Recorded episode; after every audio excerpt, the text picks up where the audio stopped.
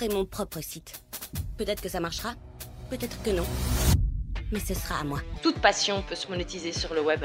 Ça, c'est la, la réalité économique dans laquelle on, est actuellement et c'est plutôt cool. Je n'ai jamais rien connu de tel dans ma vie, ce truc énorme, magnifique, passionnant que vous avez créé. N'oubliez pas qui a fait ça. Je ne suis pas venu pour faire des sandwichs, je suis venu pour faire des affaires. Fais-moi donner des cours de PDG. Là, le fait d'avoir vraiment un programme en ligne, enfin quelque chose de passif, quelque chose qu'on a créé de toutes pièces, là, j'ai vraiment l'impression maintenant de m'asseoir vraiment en tant qu'entrepreneur et plus en tant que freelance. Et ça, c'est ça, c'est satisfaisant pourrais même gagner ma vie avec ça pour toujours. Je veux dire, tout ça depuis mon confortable petit appartement pourri. Je devrais plus jamais me trouver un autre boulot.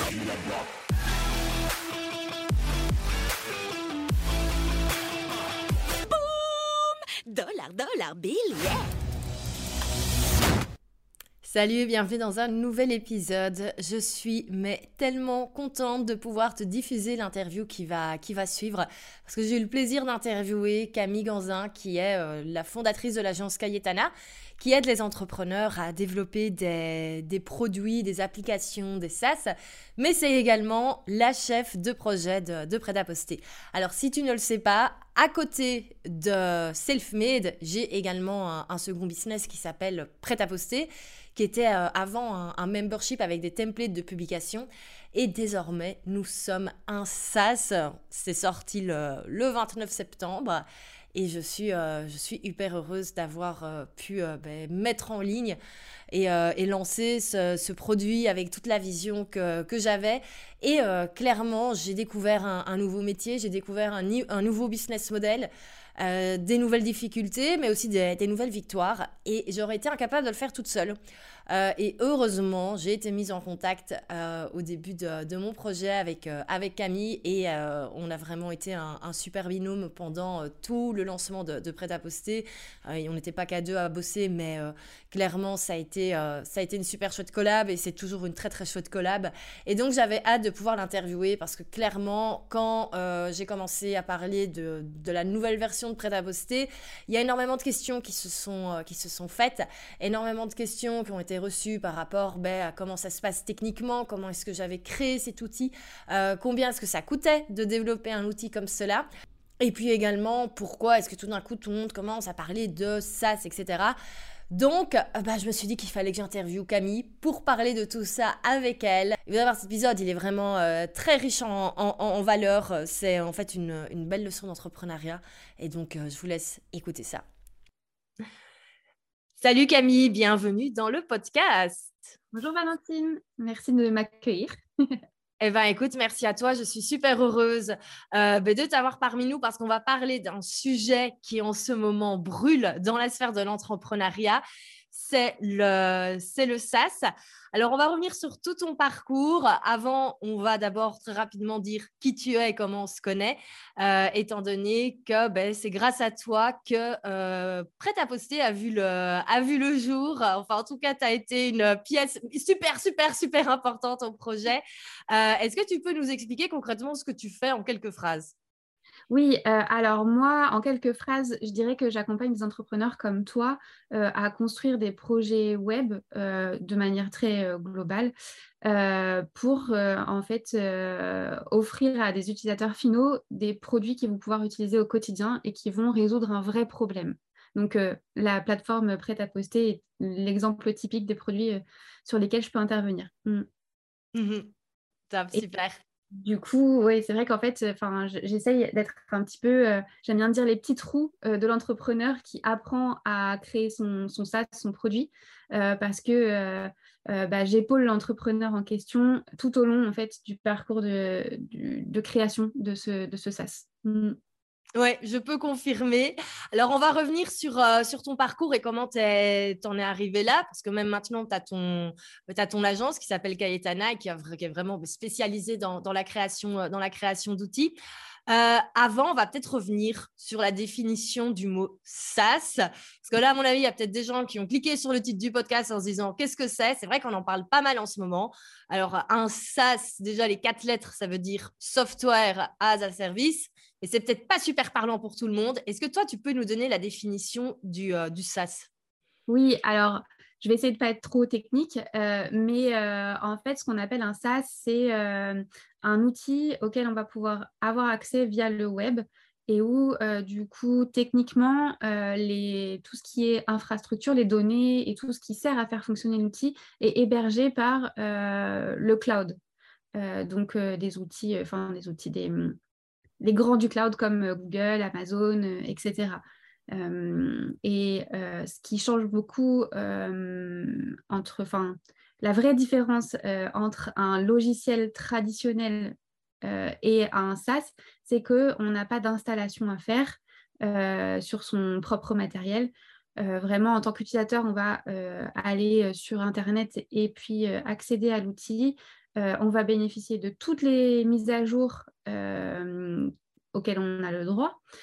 sans avoir à racheter un, logiciel supplémentaire, sans avoir à faire intervenir un technicien pour mettre à jour euh, notre, notre outil de travail, par exemple. Enfin, voilà. Donc, euh, c'est quelque chose qui, euh, du coup, est très facile d'utilisation pour l'utilisateur et qui, qui, fait partie de notre quotidien. En fait, maintenant, on ne se rend pas compte de tous les SaaS qu'on peut utiliser. Donc, beaucoup de personnes assimilent ça à un site web. Et clairement, en fait, quand on parle de SaaS, on peut aussi parler de site web. c'est tout à fait cohérent. Mm. Mmh oui, c'est un site web un peu euh, interactif où on a chacun son, espace. Pour citer quelques exemples connus, on peut parler de Canva, qui est euh, le, euh, le SaaS par excellence. Et c'est vrai qu'on ne l'a pas dit là dans la définition, mais à la base, le SaaS, c'est aussi quelque chose qui remplace un, service. et Canva, pour le coup, ben, remplace les services d'un graphiste, par exemple, ou d'un web designer. Est-ce qu'on peut dire qu'un SaaS, c'est une application? Moi, j'avoue, je dis toujours application pour prêt à poster, pour avoir un langage un peu plus fluide et un peu plus compréhensible. Mais en fait, est-ce que c'est correct ou pas? Oui, on peut complètement parler d'application parce qu'en fait, au final, c'est un logiciel. Tout ça, c'est du logiciel, euh, c'est du code euh, et euh, qui, donne vie à, quelque chose. Et donc, on peut, oui, on peut dire application, logiciel, plateforme web. Il y a beaucoup de termes qui, qui, peuvent être employés et qui vont dire la même chose. souvent, on n'utilise pas le terme application parce qu'on a peur que ce soit confusant avec le côté mobile. mais du coup, on on peut avoir des applications transverses qui vont fonctionner avec le même code et sur euh, un ordinateur et sur un mobile. C'est une application. Euh, une application web, on va l'utiliser sur son, ordinateur plutôt. Euh, une application mobile va fonctionner aussi avec Internet. Donc voilà, en fait, c'est pour ça que du coup, tout est un petit peu lié et, on peut utiliser ce terme-là sans problème. Ok, top. C'est vrai que pour reprendre l'exemple de Canva, euh, on peut travailler sur son ordinateur, mais euh, il y a également euh, l'application qu'on peut télécharger sur, mmh. sur, sur son iPhone, par exemple, et on, a, on peut utiliser sur, sur tout et tout est connecté. Top, top, top. On va parler justement par après de comment est-ce qu'on crée un, un, SaaS, comment est-ce qu'on peut faire, parce qu'on se doute bien que des outils comme Canva ou un prêt-à-poster, ben, c'est un petit peu compliqué tout seul si on ne maîtrise pas la, technique, mais on va voir s'il n'y a pas des solutions qui sont en train d'émerger. Mais avant ça, moi, je voulais revenir du coup sur ton parcours. Ben, on l'entend, hein, tu as, euh, une vraie expertise à ce, sujet. Comment est-ce que tu es devenu aujourd'hui euh, ben, chef de projet pour, euh, pour le développement d'applications comme, comme celle-ci? Alors en fait, moi j'ai la chance d'avoir toujours baigné et dans l'informatique et dans l'entrepreneuriat. Donc, euh, c'est un peu ouais, euh, une seconde nature pour moi, finalement. Euh, mes parents ont toujours entrepris, ils ont créé plusieurs entreprises et pour beaucoup dans le domaine de l'informatique, puisque mon père est ingénieur logiciel. et c'est à l'âge de 15 ans à peu près, en fait, que j'ai commencé à coder et à m'intéresser à, à, ce qu'il faisait. Euh, euh, et, du coup, je l'ai épaulé. Donc lui, alors c'était dans les logiciels de traçabilité agroalimentaire principalement à ce moment-là, quelque chose de pas du tout sexy. Euh, et, et, puis du coup, l'informatique à cette époque, elle était vraiment, c'était très très terne. on faisait des produits qui n'avaient aucune aucun aspect user-friendly. Enfin, c'était pas facile à utiliser, c'était moche, voilà. Et moi, du coup, ça, j'avais j'ai tout de suite eu envie en fait de pouvoir apporter un peu ma, ma touche là-dessus et de pouvoir faire quelque chose d'un peu plus sympathique et qu'on ait envie d'utiliser et qui soit simple. Mmh donc, c'est comme ça que je suis arrivée là-dessus. ok. Et alors, du coup, tu parlais que tu avais appris à, coder quand tu étais ado. On est d'accord au niveau du code, c'est vraiment les codes de programmation. On va encore plus loin que l'HTML, le CSS. Tu peux nous citer comme ça quelques, quelques langages informatiques? Alors, moi, du coup, j'ai fait beaucoup de PHP. Mmh qui reste en fait quand même un, langage web. J'ai jamais été sur des langages logiciels qui sont du coup, on peut citer du Java ou du C. Euh, moi, c'est pas quelque chose euh, que, j'ai fait parce que c'est quand même, il y a plein de gens qui l'apprennent par eux-mêmes, hein, mais euh, voilà, c'était pas forcément ça vers lequel je voulais me tourner parce que justement sur le web, on a quand même un peu plus de possibilités au niveau du, de l'aspect expérience utilisateur. Donc, du coup, moi, c'était plus vers ça que je me suis tournée. Oui, mmh. ouais, ouais, ça, ça, marche. Et du coup, au niveau des études, tu es partie dans quelle direction? Et ben, je n'ai pas pris la direction de l'informatique comme on aurait pu le penser. Euh, je me suis dit que bon, bah, ça, je pouvais continuer à toujours m'améliorer euh, toute seule ou euh, avec l'aide de, mon père et d'autres personnes. j'ai fait des études en communication et ça m'a permis en fait de découvrir justement tout l'aspect un peu plus marketing, mmh design et d'être plus encore tournée vers l'utilisateur, l'expérience utilisateur. Ouais, ouais. Voilà. Et puis après ça, j'ai fait une formation en, tant qu'ingénieur en fait pour vraiment compléter le parcours, avoir un petit peu toutes les sphères de ce qu'on appelle le product management en fait aujourd'hui. Oui. Oui, oui, ouais. Donc, tout ton parcours depuis tes 15 ans, en fait, t'as mené étape par étape à ce que tu, à ce que tu fais aujourd'hui. Et, et c'est vrai, moi, je me souviens quand on a vu notre, notre premier meeting, c'est ça que j'avais adoré, c'est que tu avais et cette casquette technique. Mais aussi cette casquette utilisateur et même, je crois, cet œil au niveau graphique aussi. Parce que c'est bien de développer un truc qui fonctionne, mais c'est clair qu'aujourd'hui, on a envie d'avoir des trucs assez sympas, assez sexy, voire même un produit qui est presque Instagrammable, hein, pas forcément des vêtements ou quoi, mais même les applications aujourd'hui doivent être, doivent être Instagram, ça doit être sexy au niveau de la com. Et, et c'est clair que c'est important d'avoir d'avoir les deux. Alors, on parlait du, euh, ben, du SaaS. Alors, je ne sais pas si tu es d'accord avec moi, mais moi, j'ai l'impression que depuis trois semaines, je ne sais pas parce que je suis dedans, qu'on vient de lancer Prêt à poster, mais moi, j'ai l'impression de voir SaaS partout. J'ai mmh. l'impression que tout le monde parle de ça, que tout le monde dit que c'est maintenant le truc qu'il faut faire, que tous les entrepreneurs du web vont faire, vont lancer leur SaaS. Euh, est-ce que c'est moi qui suis sur mon truc et j'attire le mot SaaS vers moi? Ou est-ce que tu as l'impression aussi que les entrepreneurs dirigent de plus en plus vers ce type de produit? Alors, je pense qu'il y a un petit peu des deux. Euh, moi, je ne suis pas très objective puisque comme je baigne dedans, euh, voilà, j'en entends aussi beaucoup parler. Mais oui, non, clairement, euh, il y a quelque chose qui se passe, il y a une démocratisation un petit peu. On commence un peu à, de plus en plus à s'intéresser à ça. ça devient de plus en plus accessible aussi parce que il y a je vais dire 10 ans pour être un peu large, mais euh, créer euh, un produit comme euh, ce que tu as fait avec Prêt à poster aujourd'hui, c'était quand même pas les mêmes démarches qu'actuellement. Ça aurait été beaucoup plus compliqué. Enfin, aujourd'hui, on a accès à des outils qui nous facilitent la vie et qui nous permettent de créer des produits plus rapidement à moindre coût. et, puis aussi, je pense que la démocratisation de tout ce qui est travail distanciel, euh, le fait euh, voilà, d'être, de travailler de chez soi ou, euh, en mode nomade fait qu'on est de plus en plus client de plateformes web, de SaaS, et, ça, développe forcément des opportunités. Tout, tout, le monde voilà, utilise de plus en plus de produits et a appris aussi à utiliser. Donc, euh, dans le côté euh, euh, expérience utilisateur, il y a beaucoup moins de barrières aussi. les gens sont beaucoup plus prêts à prendre des abonnements en ligne pour utiliser un produit qui va leur simplifier la vie. Oui, ouais, non, c'est clair. Et, et, je pense qu'en fait, il y a, y a, plein de personnes là qui nous écoutent et qui se rendent compte qu'en fait, ils utilisent des SaaS tout le temps. Il n'y a qu'à regarder en fait euh, son relevé de carte de crédit à la fin du mois pour se rendre compte le nombre d'outils qu'on utilise, que ce soit les logiciels pour envoyer des emails, pour envoyer ses newsletters, euh, des logiciels de, de, design comme Canva, on utilise tout le temps, tout le temps, tout le temps, tout le temps. Et il y a encore énormément de choses à créer. Quoi. Maintenant que moi, je me suis rendu compte que c'était possible, qu'en fait, il ne fallait pas avoir euh, une boîte qui levait des millions d'euros pour lancer son app, je crois que j'ai des idées toutes les semaines parce qu'il y a encore plein, plein de choses, plein de choses à créer. Et mm. donc, du coup, imaginons, un auditeur là nous écoute et se dit mmh. moi j'ai une idée, j'ai une idée d'application que je veux créer, je sais que ça va être parfait pour mon public cible. Comment est-ce qu'on fait est-ce que c'est déjà à la portée de tout le monde? Parce qu'il y a déjà plein de choses maintenant qu'on peut un petit peu bricoler par soi-même.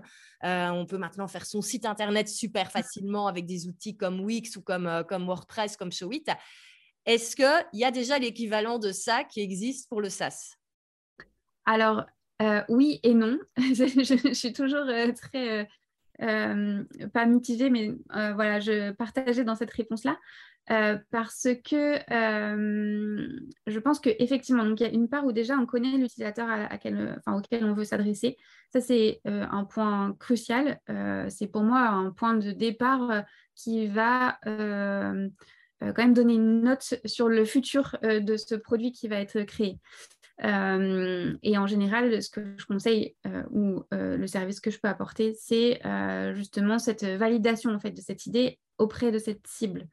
Parce qu'on peut avoir une excellente idée, mais finalement ne pas savoir comment la transmettre et comment adresser le problème des gens qu'on a identifiés en fait.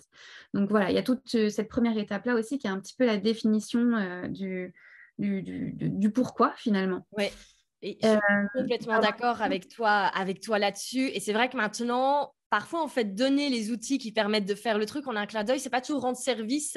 Ben, si, mais il faut quand même savoir bien le faire. Et c'est comme moi, je vois parfois maintenant des gens qui disent Oui, j'ai fait mon site moi-même. Mmh. Alors, OK, il y a un site internet avec des pages qui est en ligne c'est juste mal fait au niveau stratégique. Il y a les, appels à l'action ne sont pas faits au bon endroit, ou, même parfois Canva, effectivement, euh, les gens modifient tellement le, template que ça devient juste en fait mm, moche. Mm. et donc je pense que c'est euh, important aussi de le rappeler que ok, souvent en fait on, est sur la technique. Et tu sais c'est rigolo hein, dans mes formations, dans mes formations sur euh, comment créer des formations en ligne, c'est toujours le truc qui vient en premier, c'est la technique, la technique. Souvent on se met là-dessus et on oublie qu'en fait il faut d'abord valider son idée et être certain que, que le produit va, va commencer. Donc ça, c'est un peu la, première étape quoi, pour, euh, pour commencer de manière, euh, de manière générale. C'est ça, complètement. En fait, euh, après, donc il y a plein de similitudes entre le fait de créer un SaaS et le fait d'entreprendre, parce que c'est un petit peu le même parcours par lequel on va passer. On va valider une idée et puis ensuite on va passer à, à la partie plus technique où justement on construit quelque chose. Euh, mais euh, donc effectivement, on peut avoir une excellente idée, mais dans notre tête, elle pense, enfin, elle semble euh, hyper bonne. Mais moi, je pense qu'il faut être accompagné d'un professionnel ou pas, mais pour un petit peu sortir cette idée de, sa tête et la, la matérialiser déjà dans un premier temps sans passer par le côté technique. Et ensuite, pour la technique, effectivement, il y a pas mal d'outils aujourd'hui qui permettent de se débrouiller seul. Euh, parce que euh, un point sur lequel j'insiste euh, beaucoup, c'est qu'un produit n'est jamais fini et qu'il il faut commencer. Donc la première version, elle va pas être forcément hyper aboutie. Elle peut être même un peu moche selon en fait le public du coup à qui elle est destinée. et donc, on peut complètement se débrouiller seul. Je connais des personnes qui ont créé leur, leur, plateforme en utilisant en fait une base WordPress. Euh, en déformant un petit peu des outils existants pour euh, aller euh, répondre à leurs propres besoins. Il y a vraiment plein plein de, possibilités. On peut, on peut même envisager d'utiliser un Google Form et se dire que notre produit, c'est ça. Enfin, c'est vraiment, ça peut être très très basique au départ. on ne peut peut-être pas parler d'un SaaS dans ce cas-là, mais il y a un produit déjà qui, qui naît. Ensuite, pour vraiment euh, créer un SaaS, ça demande euh, beaucoup de compétences euh, pour aller sur quelque chose un peu plus grand public.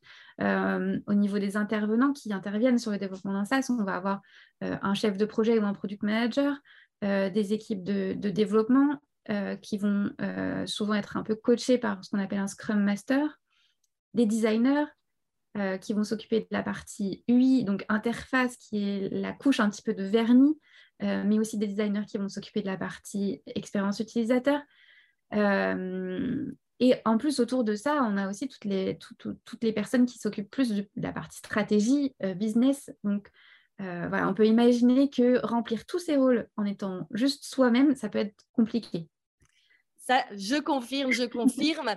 Et c'est vrai que pour la petite histoire, avant qu'on soit mis en contact, moi, j'avais essayé d'un petit peu euh, bidouiller sur euh, Bubble. C'est ça, hein, bubble.io, qui est donc euh, ben, un SaaS qui permet de créer son SaaS, soit c'est du no-code. Et, euh, et j'avais voulu, en plus, moi j'aime bien c'est ce côté un peu tech, aller un petit peu mmh euh, m'amuser comme ça. J'étais là, bon, et hop, j'y passe quelques nuits blanches, c'est, par, c'est parfait. Et c'est vrai que c'est, j'avais un mal fou parce que je n'avais pas la vision finale. Enfin, si j'avais la vision finale de ce que je voulais, mais je n'avais pas les étapes. Mmh. Et ça, c'est un truc qu'on avait super bien bossé ensemble au tout début. C'est vraiment les étapes et réfléchir à euh, par quoi passe l'utilisateur, euh, vraiment sur quoi il doit appuyer pour avoir quel résultat. Et c'est vrai que si on n'a pas quelqu'un d'externe qui nous le sort de notre tête, mmh. c'est super compliqué. Euh, et, pour donner une petite idée, parce que c'est vrai que souvent les gens me disent, bah, prêt à poster, au final, c'est vrai que ça a pris, ça a été neuf mois de boulot au final, entre notre premier meeting et la, la, sortie. Et il y a encore plein de choses qu'on va pouvoir faire évoluer. Et c'est effectivement parce qu'il y a eu tous ces corps de métier qui ont dû intervenir. Et euh, pour le coup, nous, on était parti directement sur une version un petit peu plus euh, finale, vu que mmh. euh, ben, ça existait, enfin, Prêt à bosser existait déjà dans une version autre, donc il n'y avait pas besoin de tester.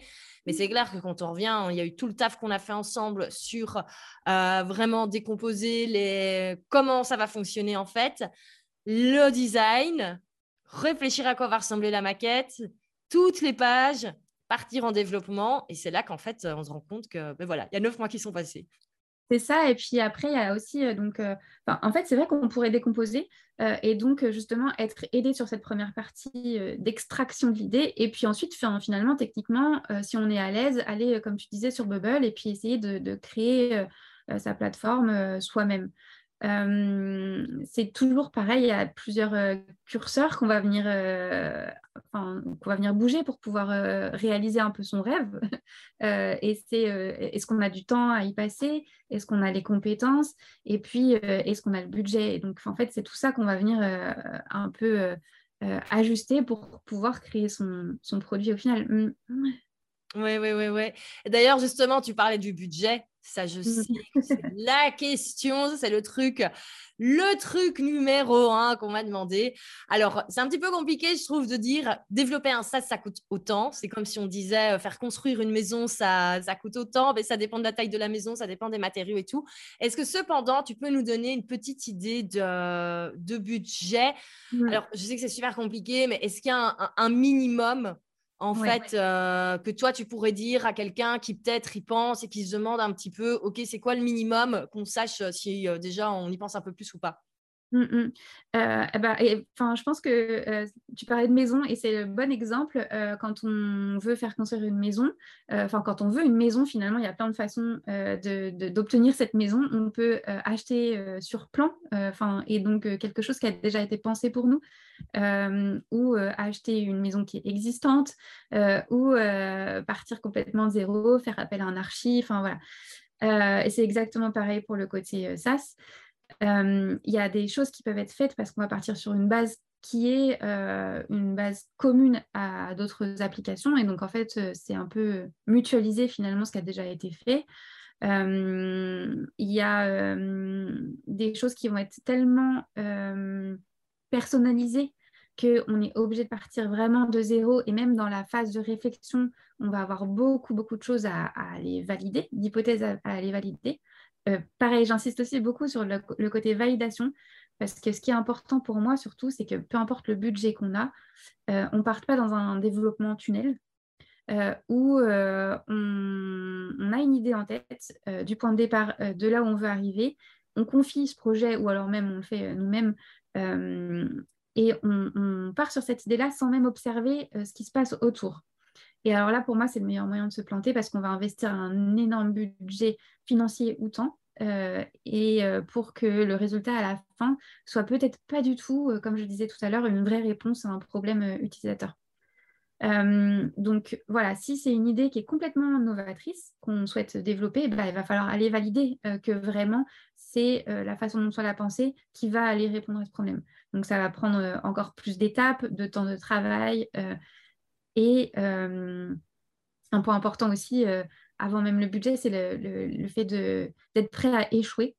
Euh, qui est très important et c'est là où encore une fois ça rejoint le monde de, l'entrepreneuriat parce qu'on peut en fait finalement travailler à valider cette idée ou même commencer à développer et s'apercevoir que bah, finalement non, il n'y a pas de marché, il n'y a pas d'utilisateur et on aura du coup investi quelque chose pour rien. C'est possible et donc déjà si on est pas prêt à faire face à cette idée-là, je pense que ce n'est pas une bonne solution que de se lancer dans, la, dans le développement d'un SaaS.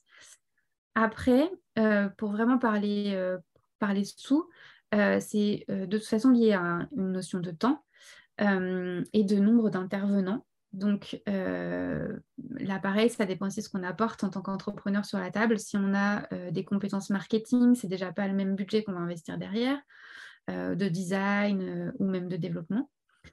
et on passe généralement par quatre phases qui va être une phase d'étude, une phase de développement, une phase de lancement. Et j'ai oublié la phase de design entre l'étude et, le développement. Donc, et ces quatre phases-là, elles ont chacune leur propre budget. la partie études, en général, on est entre, allez, je vais être très large sur les fourchettes, mais entre 2000 et 10 000. sur la partie design, on va plus être sur des enveloppes moyennes, je dirais, de 6 000 euros. et sur la partie développement, selon en fait le temps qu'on va passer à développer, en visant, quand on est sur un produit qui démarre, le moins de fonctionnalités possible pour apporter le plus de valeur possible à l'utilisateur. Euh, on est plus ouais, sur une enveloppe de, je dirais, 25 000, 25, 40 000 en termes de fourchettes. Euh, et puis bah, pour la partie lancement, après, si on, le délègue, on ne le fait pas soi-même, on va être euh, sur des budgets J'aurais envie de dire euh, autour de 10 000 parce que si on, compte la partie communication, marketing euh, et tout le budget publicitaire qui peuvent accompagner la sortie d'un produit, voilà, on est sur ce genre de budget-là. Donc, euh, effectivement, créer un SaaS, c'est accessible et en même temps, ça demande quand même un, certain budget. mais après, on n'est pas obligé de mettre le paquet direct. C'est ça qui est aussi important de savoir. C'est qu'on peut faire les choses par étapes euh, aller valider dans des petits cercles, déjà, ça veut dire que tout le budget com, il va être vachement plus limité. Euh, on peut se dire que le design, euh, si c'est pas très personnalisé, très personnalisé, c'est pas grave. On peut prendre des templates qui existent déjà et qui vont faire l'affaire pour valider, encore une fois, cette idée qu'on cherche à valider. enfin, voilà, c'est vraiment du, du sur-mesure dans un sens et du pas à pas. donc, c'est très évolutif au niveau du budget. Mmh mmh. Mais comme on l'entend, il y a quand même une sacrée. Euh, il y a quand même, voilà, on va quand même tourner autour des quoi, des 40 000, 50 000 grand, grand minimum. Donc, il faut quand même avoir une, petite, une petite enveloppe. Alors, certes, pour les plus grosses sociétés, ça ne va pas forcément être un gros budget, mais si on reprend un petit peu le, le solopreneur euh, qui peut-être a déjà son activité de freelance ou euh, qui peut-être vend déjà des formations en ligne, ben, c'est clair qu'il faut avoir, faut avoir de la trésorerie de côté ou un financement autre. Et d'où l'importance de, bien se rendre compte aussi que c'est effectivement, et je pense que c'est pour ça qu'on voit pas mal d'entrepreneurs qui sont déjà en activité depuis plusieurs années, qui le font en ce moment, c'est tout mmh. simplement parce qu'il faut avoir également les ressources financières. Euh, c'est clair que moi, quand je me suis lancée il y a sept ans à mon compte, j'aurais été incapable de trouver le budget pour, euh, pour financer ce, projet. Euh, et, voilà. Mais par contre, comme tu dis, il y a moyen de valider avant. Et pour faire mmh. la comparaison avec, euh, avec Prêt-à-Poster, pour le coup, Prêt-à-Poster est un business qui existe depuis 2019 et qui tournait très très bien sans avoir le SaaS. C'est après parce que moi je voulais le faire évoluer, mais euh, à la base c'était euh, bah, proposer des templates tous les mois. Et pour ça, en fait, il n'y a même pas besoin d'avoir un site internet. Hein. J'aurais très bien pu envoyer mes templates par, par email aux membres tous les, tous les mois. Et donc effectivement, je pense que si les personnes qui, qui nous écoutent là ont des idées, il y a moyen de, de trouver des, des, choses, des hacks pour déjà tester son idée sans passer par cette phase de développement qui paraît, qui paraît énorme. C'est ça, parce qu'en fait, du coup, euh, le fait d'avoir euh, euh, déjà validé sa cible, le besoin utilisateur, un peu la méthode de travail, qu'est-ce qu'on va apporter et quelle est la valeur vraiment ajoutée, et ben, ça fait quand même une grosse étape de moins dans les quatre étapes que je citais tout à l'heure. Euh, et donc, forcément, ça s'en ressent sur sur le, budget. Et en fait, on peut aussi très bien, comme tu le disais, vivre euh, avec euh, ce produit qui est juste à ce stade-là pendant des années. Il n'y a pas de souci, en fait, avec ça. Ça peut tout à fait répondre, en fait, aux besoins et des utilisateurs et de l'entrepreneur qui mène ce projet-là. Donc, voilà, il ne faut pas se limiter. Enfin, il y a des possibilités très accessibles quand voilà, on, essaye d'être malin, on se débrouille avec les moyens qu'on a. Euh, il y a des, spécialistes aussi de ça, enfin des, spécialistes qui vont accompagner les entrepreneurs pour justement faire en sorte qu'ils puissent sortir leurs produits d'une façon à limiter le budget. je, travaille moi avec des gens comme ça et du coup c'est un autre aspect. Mais là on n'est pas du coup pour moi dans le développement SaaS pur et dur. On est sur du produit, sur un côté un peu start-up aussi. Euh, mais euh, là où euh, vraiment on aboutit au SaaS, on passe pour moi forcément par cette phase de développement qui demande un tel savoir-faire et un, tel temps en fait de travail qu'il y a des budgets qui ne sont pas réductibles. Mm. Non, non, mais ça c'est, ça c'est clair et je pense que tout le monde se rend compte un petit peu du, du taf qu'il y a, qui, qui a, qui a derrière.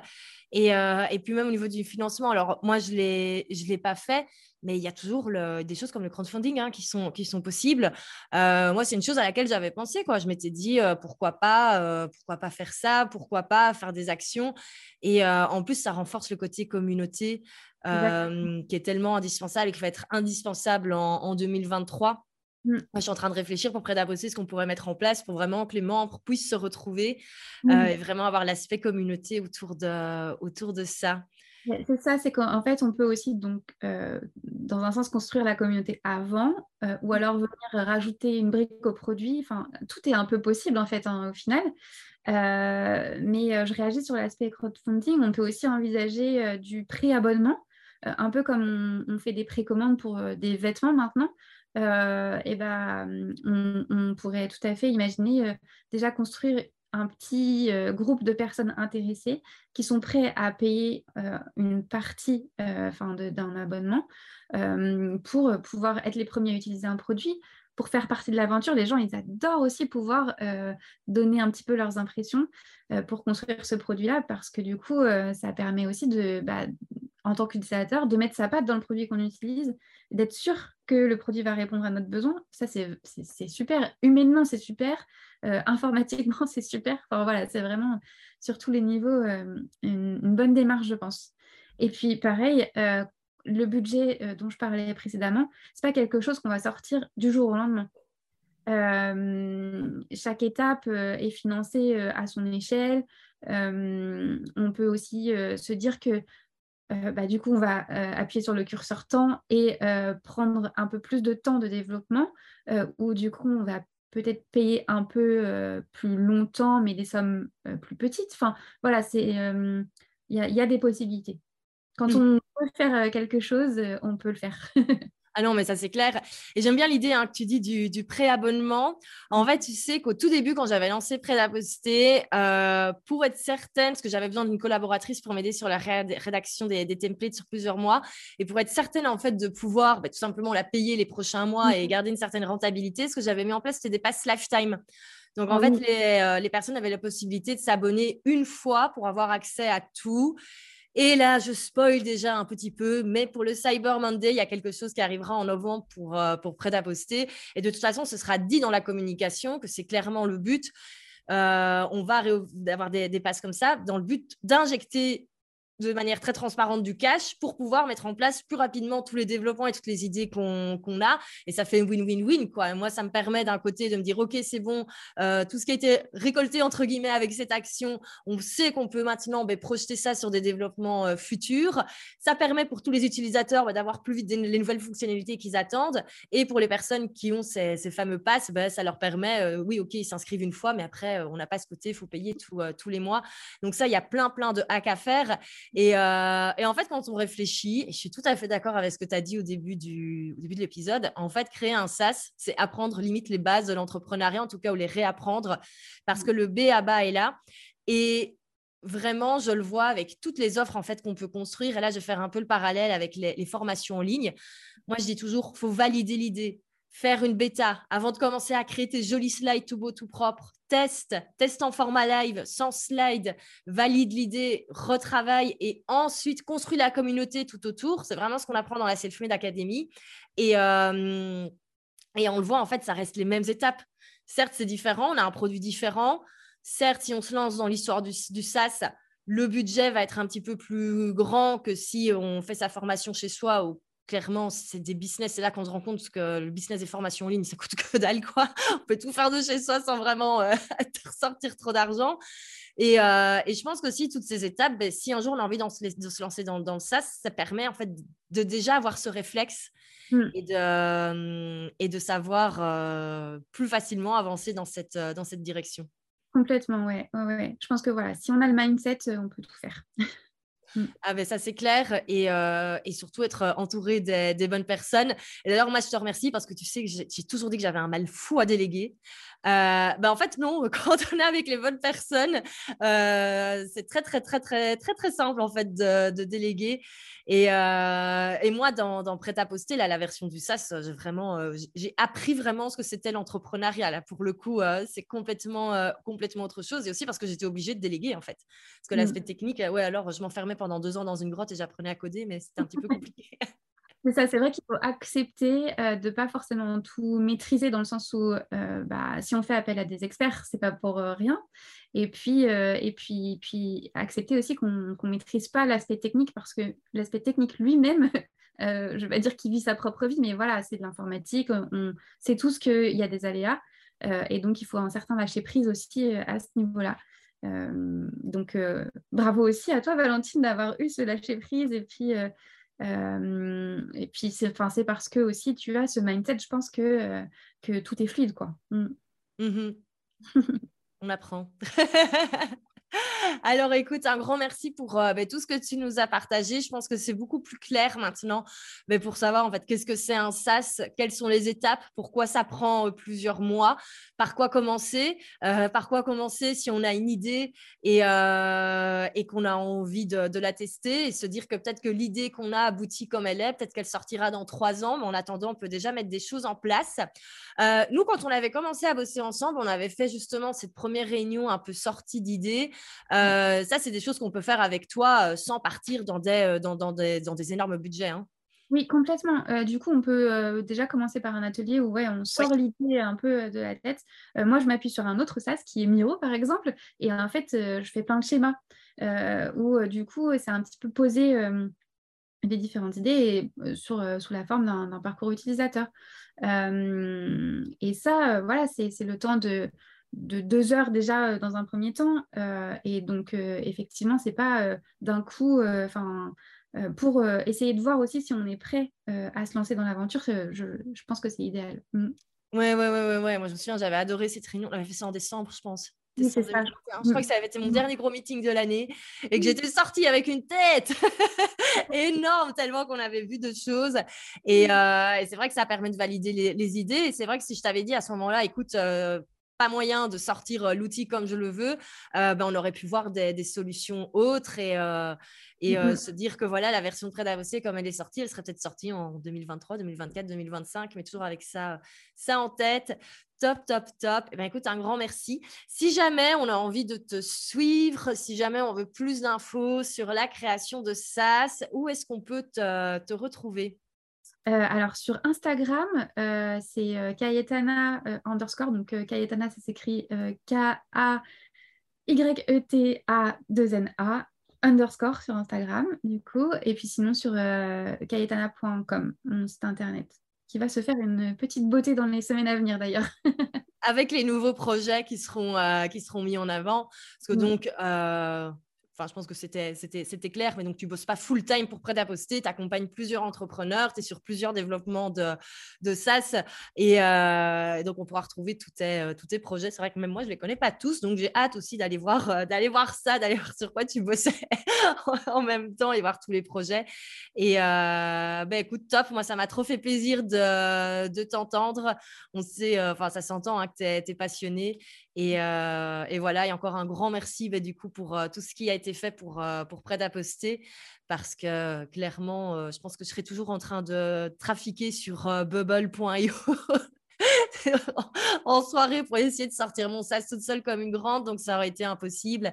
Et moi, je suis ravie qu'on continue de bosser ensemble pour, pour les évolutions de futur de, de prêt à poster. Il y a plein de bonnes choses à faire. Bah, écoute, un grand merci. Toutes tes infos de, bah, pour te retrouver seront dans la description du podcast. Et euh, ben, moi, je te dis à très vite. Merci beaucoup, Valentine. À très vite. Salut. Alors, je vous avais dit hein, que c'était que c'était top comme épisode. Alors, comme on le voit au final, hein, en fait, dans l'entrepreneuriat qu'on développe une offre en freelancing, qu'on développe une formation en ligne, qu'on développe un membership, qu'on développe un SaaS, qu'on le fasse tout seul de chez soi avec ses propres moyens ou qu'on le fasse avec toute une équipe et un budget un peu plus conséquent, eh bien en fait les bases restent la même. Il faut d'abord valider son projet, se dire qu'on sort d'abord quelque chose qui est peut-être pas la version finale dont on rêve, mais on sort vraiment une version bêta. D'ailleurs, dans, dans l'académie Selfmade, c'est vraiment ça qu'on enseigne dès le début, c'est sort ta version bêta, ce qu'on appelle le, MVP, le, produit euh, minimum viable. Et ça, ça s'applique vraiment à tous les business. Quoi. Donc ça, pour moi, même si vous n'avez pas la vision euh, de lancer un, SaaS plus tard, eh ben, je pense que c'est vraiment la, leçon à, à retenir, c'est tester, valider et autorisez-vous à tester une version qui n'est pas parfaite dès le début, ça c'est indispensable. Et eh ben, je remercie encore Camille pour, euh, pour cet épisode et, euh, et surtout bah, pour tout le travail qui a été fait sur Prêt à poster. Si tu ne connais pas encore Prêt à poster, n'hésite pas, euh, prêtaposter.io, il y a la, euh, le lien directement dans la description du podcast. Et euh, comme ça, tu pourras aller découvrir tout cela. Sur ce, un grand merci si tu as aimé cet épisode. Si tu as envie de découvrir les prochains invités qui seront tout aussi inspirants, n'hésite pas à t'abonner. N'hésite pas non plus euh, bah, à laisser 5 étoiles sur Apple Podcast, ça fait toujours plaisir. Merci beaucoup, à la prochaine.